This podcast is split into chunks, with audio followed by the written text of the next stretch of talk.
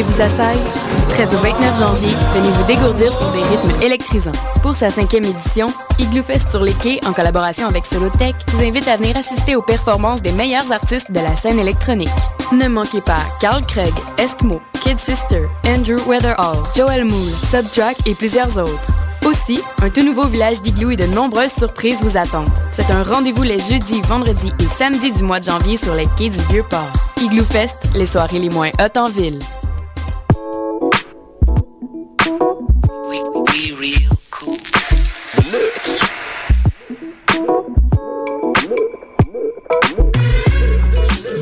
écoutez Choc FM, l'alternative urbaine.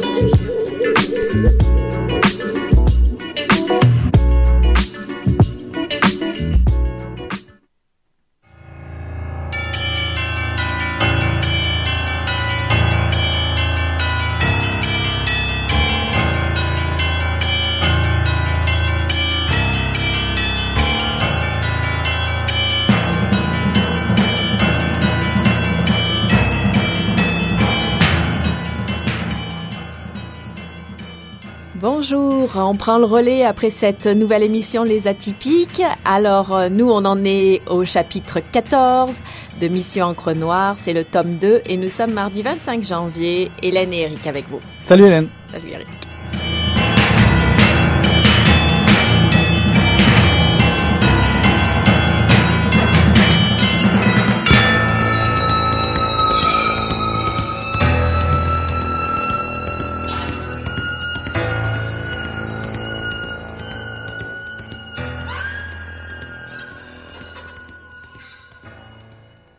À table, chez tonton René. On me fait asseoir à la mauvaise place, juste en face de la photo d'un vieux blanc qui s'appelle Lénine. Et qui n'arrête pas de me regarder alors que moi, je le connais pas et que lui, et il me connaît pas après tout. Moi aussi. Comme je suis pas d'accord qu'un vieux blanc qui ne me connaît pas me regarde méchamment, eh bien, je le regarde droit dans les yeux. Je sais que c'est impoli de regarder les grandes personnes droit dans les yeux, c'est pour ça que je regarde en cachette, sinon mon oncle va s'énerver et me dire que je manque de respect à son Lénine que le monde entier admire. Il y a aussi la photo de Karl Marx et d'Engels. Il paraît qu'il ne faut pas séparer ces deux vieux qui sont comme deux jumeaux. Tous les deux, ils ont d'ailleurs une grosse barbe, ils pensent les mêmes choses au même moment et parfois ils écrivent ensemble dans un livre ce qu'ils ont pensé. C'est grâce à eux que les gens savent maintenant c'est quoi le communisme. D'après mon oncle, c'est Karl Marx et Engels qui ont expliqué comment l'histoire du monde n'est que l'histoire des gens qui sont dans des classes. Par exemple, les esclaves et les maîtres, les chefs de terre et les paysans qui n'ont pas de terre, etc. Donc dans ce monde, certains sont en haut, d'autres sont en bas, et souffrent parce que ceux qui sont en haut exploitent ceux qui sont en bas.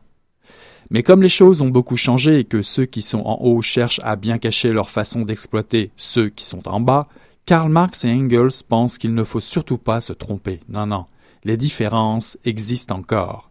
Et de nos jours, il y a maintenant deux grandes classes qui se chamaillent, qui se font la lutte sans pitié. Les bourgeois et les prolétaires. C'est facile de les reconnaître dans la rue. Les bourgeois ont de gros ventres parce qu'ils mangent ce que les prolétaires produisent, et les prolétaires ou les forcés de la faim sont tout maigres parce que les bourgeois ne leur laissent que des miettes pour qu'ils se nourrissent un tout petit peu et reviennent travailler le lendemain. Et tonton René dit que c'est ça qu'on appelle l'exploitation de l'homme par l'homme. Mon oncle a également accroché au mur la photo de notre immortel le camarade président Marianne Gouabi et celle de Victor Hugo qui a écrit beaucoup de poèmes que nous récitons à l'école. En principe, un immortel, c'est quelqu'un qui est comme Spider-Man, Black le Rock, Tintin ou Superman, qui ne meurt jamais. Je ne comprends pas pourquoi nous, on doit dire que le camarade président Mariam Gouabi est immortel alors qu'on est au courant qu'il est bien mort, qu'il est enterré au cimetière est à Tolo au nord du pays, un cimetière qui est gardé 7 jours sur 7, 24 heures sur 24. Tout ça à cause des gens qui veulent aller faire leur gris-gris sur sa tombe pour devenir eux aussi des immortels. Mais voilà, Il faut appeler notre ancien président l'immortel, même s'il n'est plus vivant. Celui qui n'est pas d'accord, le gouvernement s'occupera de lui. Il sera jeté en prison et sera jugé quand notre révolution aura fini de chasser les capitalistes et que les moyens de production vont appartenir enfin aux condamnés de la terre, aux forcés de la faim, qui luttent nuit et jour à cause de cette histoire des classes de Karl Marx et d'Engels. Alors, euh, merci pour ta lecture. C'était un extrait de Demain j'aurai 20 ans de Alain Mabankou. C'est euh, chez Gallimard et c'est paru en août 2010. Alors, est-ce que tu nous présentes un petit peu comme euh, d'habitude as usual, le euh, livre. Le livre. Demain, j'aurai 20 ans d'Alain Mabankou.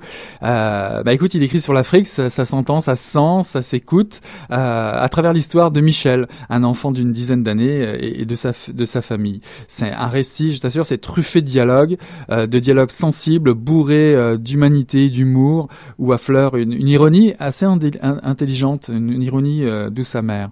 Il n'y a pas de victimisation ici. Michel grandit, il apprend à grandir dans son Congo natal et plus particulièrement à Pointe-Noire la capitale économique. Euh, nous sommes dans les années 70, c'est la première décennie d'indépendance avec l'immortel Marien Gwabi, comme je le, citais dans, l'extrait, le chef charismatique marxiste. Donc c'est euh, à travers la, chronique familiale truculente et joyeuse de la famille de Michel que euh, nous découvrons les détails succulents de la, vie quotidienne à Pointe-Noire. Donc il y a effectivement, il y a, il y a Papa Roger, il y a Maman Pauline, Maman Martine, il y a le tonton René, il y a la belle Caroline, il y a son frère Lounès, il y a Monsieur Motombo, enfin une, une collection de personnages assez incroyables qui nous plonge directement dans l'Afrique au quotidien, dans l'Afrique Congo à Pointe-Noire au, quotidien. Michel est, éduqué euh, politiquement et culturellement par son beau-père Roger, qui va élargir son champ d'intérêt. Et là, à côté des, personnages africains, on découvre tout, un panel d'autres personnages un petit peu plus fantasmés ou euh, qui ont euh, trait à la, à la colonisation ou des personnages euh, qui viennent de la radio que Tonton Roger fait découvrir à, Michel. Donc, on va parler de Roger Guy la voix de l'Amérique, qui à travers la radio parle de, gens un peu bizarres comme Bokassa, en fuite, le roi Bokassa, ou encore le Shah d'Iran, qui lui également fuit la révolution iranienne. on va entendre parler d'Adolf euh, de De Gaulle euh, qui déplace la, capitale de Paris euh, en Afrique. on va entendre parler de Pompidou, Giscard, mais j'en passe d'autres comme ça. C'est vraiment très intéressant. C'est c'est comme aussi le portrait de Marx ou Engels qui trône sur les murs de l'appartement et parfois influence l'ambiance du souper. Donc Michel prend toutes les leçons de la colonisation de, de manière un peu faussement naïve et très drôle. D'ailleurs, il n'est même pas colonisé lui-même par sa propre famille parce que et ses tourments polygames. Euh, très drôle à suivre. Il sent un autre appel, la vie qu'il appelle euh, à travers Caroline, sa petite amie, euh, ou, d'autres aventures autour d'une clé. Ça, je ne vais pas vous le révéler parce que ça fait partie du roman.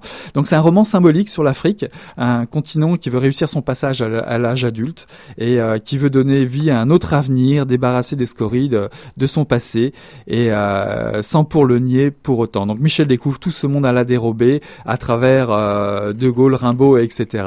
Et euh, c'est vraiment un roman initiatique très intéressant au cœur des traditions euh, du Congo des années 70, rafraîchissant et élégant euh, dans, un français assez caustique et, effréné. Alors, je prends le relais. en fait, oui, c'est ça. Moi, j'ai trouvé que ça nous faisait voyager à deux titres. D'abord, dans l'enfance, on retourne au moment où, effectivement, petit, on rêve des possibles de l'âge adulte ou du début de l'âge adulte quand on choisira ce qu'on va devenir et nos personnalités. Et aussi, ça nous fait voyager euh, en Afrique, euh, dans cette ville du Congo, donc euh, l'histoire du pays, l'actualité mondiale, le sport, la politique à ce moment-là. Tout ça, ça donne un drôle de sentiment à la fois d'exotisme et de découverte, parce que c'est vrai qu'on connaît mal ce continent, enfin, bon, moi je connais très mal. Et, mais c'est une sensation mêlée à des, c'est mêlé à des sensations connues puisqu'on a tous été enfants, donc on a comme ça des réminiscences quand on lit. Mais en plus, euh, bon, moi, c'était dans ces années-là, et donc euh, je, la lecture des événements qu'il fait, comme euh, le chat d'Iran qui, qui, qui, tombe et qui, qui est en fuite et qui cherche un pays ou s'installer, qui est en exil et qui va de pays en pays, c'est des choses qui, qui me parlent.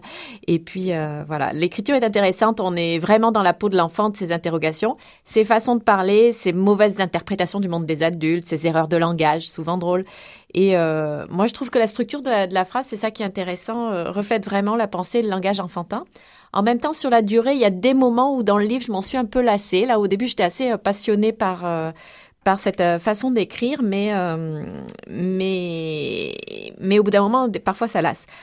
Ce qui m'a aussi euh, plu, c'est cette façon effectivement de mettre tout un peu sur le même plan. Et là, on se retrouve aussi dans le monde de l'enfance, c'est-à-dire euh, à la fois euh, aussi bien ses propres petits déboires à lui que des grandes des grandes affaires internationales Bah, le- ou le- la Coupe du. Monde de football. Par enfin, exemple. le chat d'Iran et puis un match de boxe, c'est la même chose. quoi, le finalement. loufoque, le burlesque est traité sans vraiment jugement moral. euh, au niveau Oui. de l'enfance, ça c'est vraiment intéressant. D'ailleurs, c'est co- comme, comme quand il se prévoit un avenir radieux avec la belle Caroline, à qui il veut à tout prix, pour l'épouser, lui offrir une voiture rouge à cinq portes, deux enfants et un petit Ça, chien c'est ce qu'elle réclame, Ouais, ouais, hein, ouais, les mais femmes c'est très réclament drôle. beaucoup. Ouais, elle réclame trop même. Mais et tu as tout à fait raison quand tu parles de sans jugement de valeur, parce que par exemple, on se retrouve, euh, tous ces personnages ont beaucoup de valeurs, se transmettent des valeurs et sont très respectueux. Mais euh, par exemple, la polygamie est traitée d'une façon. euh, finalement, il a deux. Michel a deux mamans, puis euh, il a sa maman biologique, puis il va de chez sa maman euh, Martine, son autre maman, quand euh, sa mère euh, part, et puis tout le monde s'entend bien et ça se passe, enfin c'est un peu édulcoré. Il a toujours des inquiétudes de rivalité, etc. Mais finalement, ça se passe plutôt plutôt bien. Donc voilà. Est-ce qu'on se fait une première pause musicale? Restons dans le ton. M, Mathieu Chédid, Am, c'est tout.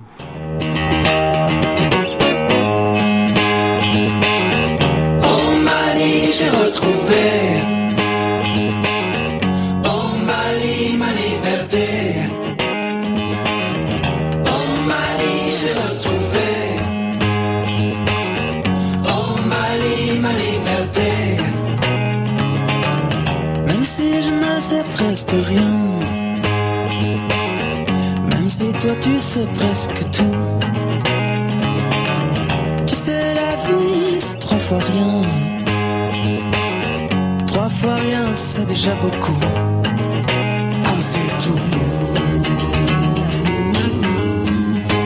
C'est tout. C'est ma vie qui veut ça, c'est ta vie qui veut ça. C'est ma vie qui veut ça, c'est ta vie qui veut ça.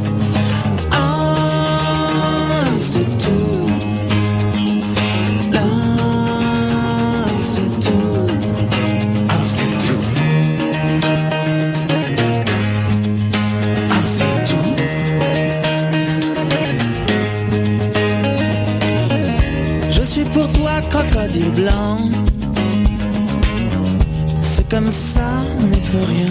C'est comme ça, on peut rien. Depuis que je suis loin de toi, je fais moins le malien. C'est ma vie qui veut ça, c'est ta vie qui veut ça. C'est ma vie qui veut ça, c'est ta vie qui veut ça.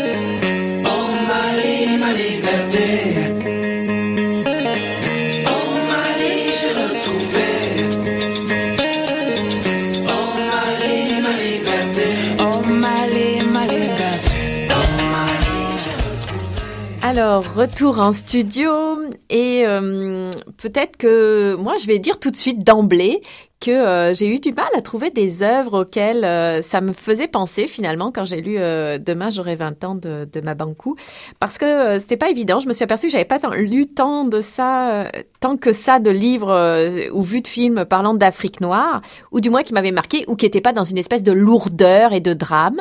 Et donc j'avais du mal à faire des. Mais j'ai quand même pensé à quelque chose. En attendant, je te laisse commencer. Tu penses bien que ça n'a pas été mon cas Moi, j'en ai trouvé, puis je, je suis pas resté forcément au côté africain. Quoi, si, si, sur les romans, oui, mais euh, sur les films, euh, éventuellement, j'ai ouvert plus sur la, la vision euh, des, par, par, rapport, euh, au, par rapport au, point de vue des, des, des enfants. Au niveau des, des romans africains, bah, évidemment, il y a deux incontournables. Euh, Am Koulel, l'enfant Peul, d'Amadou en Patéba, j'avais adoré ça. Donc, il était évident pour moi de vous le présenter, puisqu'effectivement, le côté apprentissage, roman d'apprentissage, roman initiatique, c'en est un. C'est le premier d'ailleurs, premier volume des mémoires euh, de l'auteur. Euh, C'est le surnom euh, que portait le jeune en Patéba au début du siècle, au début du siècle précédent et précédent celui qui nous précède, alors qu'il prenait en héritage des traditions séculaires euh, familiales. Euh, lui, il est passé de l'école française à l'école coranique. Il a, il, lui vient des récits oraux de la de la savane. il a connu la colonisation française. Il a connu l'empire arabe. Enfin bref, toute une toute une collection de de rencontres pour Empateba qui, à travers ses mémoires, finalement nous nous présente son héritage, son héritage multiple à travers l'empire de Gon, l'empire Peul, et en fait utilise l'héritage oral et en fait de l'écrit. Donc il été très reconnu là-dessus. Alors ça c'est passionnant, c'est au moins 500 pages, donc ça prend beaucoup de temps à lire. Le deuxième roman, c'est Amadou Kourouma, beaucoup plus connu avec son roman Allah n'est pas obligé. Euh, c'est l'histoire de. Fois, je les ai pas lus. Je bah, oui, non du tout. Bah, de toute façon, ça, ça, ça avait vraiment euh, défrayé la chronique euh, l'année où c'était sorti. Euh, cette histoire de Biraima, parce qu'on parlait des enfants soldats. Euh, donc c'est l'histoire de Biraima qui à 12 ans est un small soldier, comme on dit. donc c'est son épopée sanglante et tragique racontée par par l'enfant. À la recherche de sa tante entre le Liberia et le Sierra Leone, il va être un orphelin jeté sur les routes et on va découvrir Kalachnikov en, en bandoulière pour lui, euh, les toutes ces exactions auxquelles il va participer. Et il va tenter de nous, euh, nous raconter dans un mélange de français d'africain à travers ses jurons, ses approximations et à l'aide de quatre dictionnaires. Euh, il va nous expliquer ce que c'est un, enfant euh, dans la guerre, un enfant soldat en Afrique. Est-ce que alors moi je vais enchaîner sur le livre aussi que j'ai avant qu'on vienne au film que j'ai auquel j'ai pensé. En fait, euh, j'ai pensé à Je suis fatiguée de Dany Laferrière, euh, un livre avec qui j'ai une relation spéciale et celui par qui, un peu par hasard, j'ai découvert cet auteur. Euh, du moins, je crois que c'est dans celui-ci. Et c'est Dany Laferrière en Haïti. Raconte dans ce livre, comme il raconte un petit peu parfois par petites touches dans d'autres, son enfance avec sa grand-mère, une enfance relativement protégée, à Petit Goave en Haïti avant euh, d'aller euh, d'être euh, de partir pour la grande ville, rejoindre sa mère et de découvrir l'école et le monde adulte à Port-au-Prince. Et voilà, je trouvais qu'il y avait une, un côté à la fois il y a le côté naïf et touchant de la de l'enfance qui se raconte, mais aussi un livre qui dit beaucoup comme dans ma, comme Mabankou, beaucoup du pays et du quotidien et des enjeux politiques sous-jacents à la vie de tous les jours avec cette espèce de joie de vivre malgré les difficultés et un certain humour. Et puis d'ailleurs, ça m'a fait penser aussi parce que demain j'aurai 20 ans et dédicacé euh, à Dany Laferrière. Alors je exact. ne sais pas euh, mm-hmm. quel est le lien entre les deux auteurs, mais euh, effectivement on peut trouver une forme de filiation, si je puis dire, ou d'amitié entre les deux et entre, entre ces textes. Au niveau des films, très rapidement, moi j'avais pensé justement à travers le regard des enfants à Liam de Stephen Frears qui est sorti en 2001. C'est l'histoire d'un enfant irlandais âgé de 7 ans qui vit dans une famille heureuse et harmonieuse et qui du jour au lendemain, quand son père perd sa job, va déclencher espèce de, de, de, de, tremblement de terre euh, au niveau de la famille. Euh, ça se passe durant la Grande Dépression de 1930. C'est une espèce de sorte de conte dans un monde populaire traditionnel où Liam euh, raconte sa part d'enfance entre le réalisme social des quartiers pauvres, l'amertume d'un père licencié, s'acoquinant avec des agitateurs fascistes, et aussi les leçons d'un catéchisme assez particulier, peu ordinaire, où l'institutrice terrorise quasiment les élèves avec des visions d'enfer et, et, de damnation. Le, le pauvre Va en faire des cauchemars. Donc c'est tendre, naïf et toujours fantaisiste. C'est euh, Stephen Frears euh, qui a vraiment un ton assez juste dans ce film-là. Le deuxième, le deuxième film aussi où on donne la parole aux enfants, c'est Nobody Knows euh, du japonais euh, Hirosaku Koreeda qui est paru en 2001 aussi, qui a été diffusé en 2001. C'est On donne la parole. euh, bah, la pour le- parole forcée un petit peu parce pour que le coup, c'est assez silencieux Ouais, comme film. C'est hein. basé sur un fait divers à Tokyo qui s'est passé à Tokyo. C'est l'histoire de quatre frères et sœurs euh, nés de pères différents chacun qui sont abandonnés par leur mère euh, et qui tentent de s'en sortir en se fixant euh, leurs propres règles. Mais ils vont être confrontés euh, au monde extérieur, là où effectivement leur propre système qui a été mis en place par la mère va s'effondrer et va euh, finir finalement vers la chute inexorable de la cellule fa- familiale dans, un fam- dans la fourmilière euh, de Tokyo. Oui, en tout cas d'une grande ville. C'est un très très beau film. Euh, on se fait une rapide petite pause musicale. On reste en Afrique, Raya Dassine de Deathwood. Un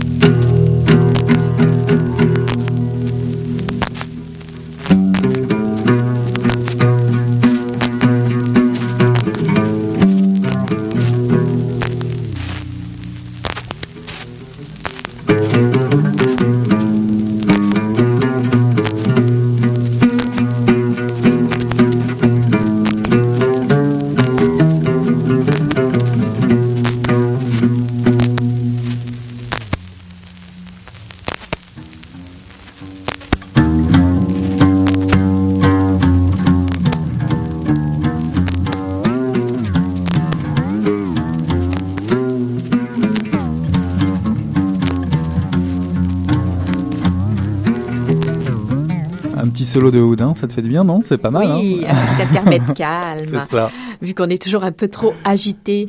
Alors, euh, on va aller euh, rencontrer d'ailleurs très calme aussi. Euh, on va vous passer l'entrevue qu'on a fait avec Chérine, qui répond à notre questionnaire lecteur, en l'occurrence lectrice. Voilà. Dis-moi, qu'est-ce que tu lis en ce moment? Je viens de terminer le livre de Amélie Nothomb, Acide sulfurique. J'avais entendu parler d'Amélie Nothomb, puis euh, j'avais euh, acheté quand j'étais en France un de ses livres qui s'appelle Ni euh, Adam ni Ève. Puis J'avais vraiment eu le coup de foudre, fait que j'ai eu envie de lire celui-ci aussi. J'ai comme une envie de lire un peu tout Amélie Nothomb en ce moment. Et si tu avais quelque chose à lui dire? Que je trouve qu'elle est poignante et directe. J'aime son écriture simple et authentique. Est-ce que tu as un endroit préféré pour lire à Montréal? Oui, l'été dans le parc, le parc Laurier. Chez moi dans mon salon. et puis sinon, euh, j'aime ça. C'est un petit café dans le chapter de centre-ville. C'est super calme. C'est quoi ton moment préféré pour lire? En fait, euh, je me réveille une heure plus tôt pour lire. Et est-ce que tu t'es déjà caché pour lire? Ouais, je pense que ça m'est déjà arrivé. Qu'est-ce que tu lisais? Euh, en fait, quand j'étais jeune, comme je devais me coucher plus tôt, j'ai eu une période euh, Conan Doyle, Sherlock Holmes, puis après Arsène Lupin. Je les ai tous lus, parce que dans ma maison, euh, mes parents ils avaient toutes, toutes les poches. euh, et puis que j'avais pas le courage de me coucher tard. Alors je, je me mettais sous le lit, puis je me cachais pour lire. Et est-ce que tu t'es déjà interdit Est-ce que tu t'interdis de lire parfois? Non, non, j'ai pas assez de temps pour lire. Est-ce qu'un livre, ça se lit à deux ou en égoïste? Ça peut se lire à deux. Ça peut même être très drôle de se lire à deux. C'est-à-dire avec un amoureux, avec un ami, une amie Ça peut être euh, un amoureux pour certaines choses, ça peut être un ami, euh, ça peut être euh, même à distance. Lire le même livre dans un pays chacun différent et se donner des avis, ça peut être aussi ça. Est-ce que tu abîmes tes livres ou est-ce que tu en prends soin? J'en prends plutôt soin. Est-ce qu'il y a un auteur ou un titre qui t'a marqué au-delà d'Amélie Nothomb? J'en ai plusieurs. Bah là en ce moment j'ai aussi lu, euh, Lewis Carroll que j'ai redécouvert. Alors euh, j'ai vraiment beaucoup aimé, surtout que j'ai- emprunté à la bibliothèque la, Pléiade. Puis du coup dans la Pléiade c'est comme truffé de- d'anecdotes ou de notes euh, sur l'auteur. Donc c'était passionnant parce que j'ai découvert Lewis Carroll d'une autre manière que la manière dont on le voit quand on est jeune. J'ai eu une période quand j'étais plus jeune que j'adorais Dostoïevski, j'ai eu une période où j'étais fan de Flaubert. Euh, bon, j'ai lu autant des auteurs, euh, je pense, euh, classiques que, plus modernes par la suite. Et à quoi ça sert pour toi de lire? Ça peut être plein de choses différentes selon les moments de ma vie. Honnêtement, il y a eu des moments dans ma vie où la lecture était une façon de voyager, des moments où ça a été une façon de me cultiver, des moments où ça m'a rapproché d'une culture bah, pour laquelle j'avais une, une passion ou juste une, une envie de connaître davantage. Ça peut être tout simplement euh, me laisser bercer euh, par un livre standard, sans vraiment rien attendre. Et combien de jours peux-tu passer sans lire? Ça m'est arrivé de passer longtemps, trop sans lire, puis j'en étais triste. Que de pas lire pendant un an, ça m'est déjà arrivé, ou deux Ah, ans. Ah oui, oui, sans lire un livre, vraiment, ça m'est déjà arrivé. C'est pour ça que maintenant, je vais essayer de c'est une heure euh, de, de- de sommeil en moins pour lire. Est-ce que tu pars en voyage ou en fin de semaine? Est-ce que tu emmènes des livres ou un livre? Oui, toujours. Et si tu avais un livre à nous conseiller comme ça? Je sais pas, si tu pars aux États-Unis, je te dirais d'aller prendre sur la route de Jacques Kerouac. D'accord, merci. Allez, en route, Jack Kerouac. Bon, en tout cas, elle, elle découvre des cultures à travers ses livres, un peu comme moi euh, avec le Congo euh, et ma bankou. Alors, euh, la semaine prochaine, l'émission sera un petit peu différente. Je te laisse en parler. Mm, Ouais, tu avais une idée de faire une promotion, une promotion littéraire. On va vous offrir deux livres pour le prix d'un, c'est pas mal. Hein On vous emmène sur les traces d'un phénomène polaire littéraire, sans vous révéler ce que c'est justement, pour savoir si vous suivez un petit peu. Vous viendrez nous rejoindre la semaine prochaine pour cette présentation. Voilà, c'est ça, deux livres pour le prix de l'écoute de Mission Encre Noire. En tout cas, euh, on vous quitte euh, là-dessus. Pour ce soir, encore un grand plaisir de, de vous recevoir euh, dans notre émission. À la semaine À la prochaine. semaine prochaine. Salut Hélène. Salut Eric.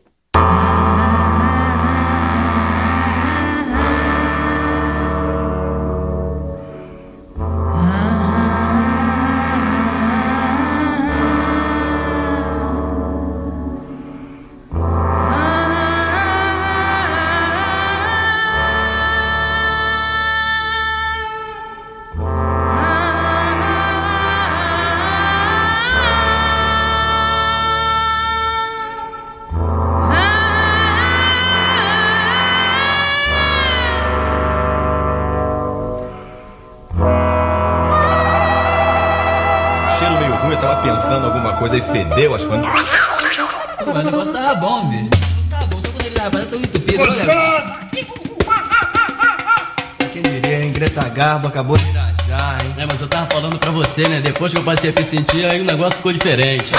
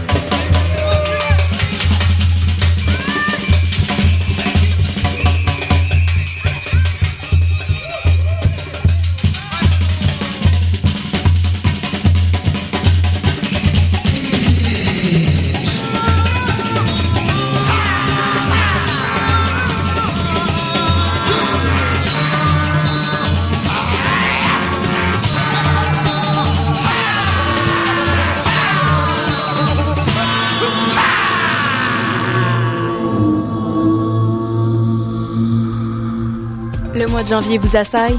Du 13 au 29 janvier, venez vous dégourdir sur des rythmes électrisants. Pour sa cinquième édition, Igloo Fest sur les quais, en collaboration avec Solotech, vous invite à venir assister aux performances des meilleurs artistes de la scène électronique. Ne manquez pas Carl Craig, Eskimo, Kid Sister, Andrew Weatherall, Joel Moore, Subtrack et plusieurs autres. Aussi, un tout nouveau village d'igloo et de nombreuses surprises vous attendent. C'est un rendez-vous les jeudis, vendredis et samedis du mois de janvier sur les quais du Vieux-Port. Igloo Fest, les soirées les moins hautes en ville.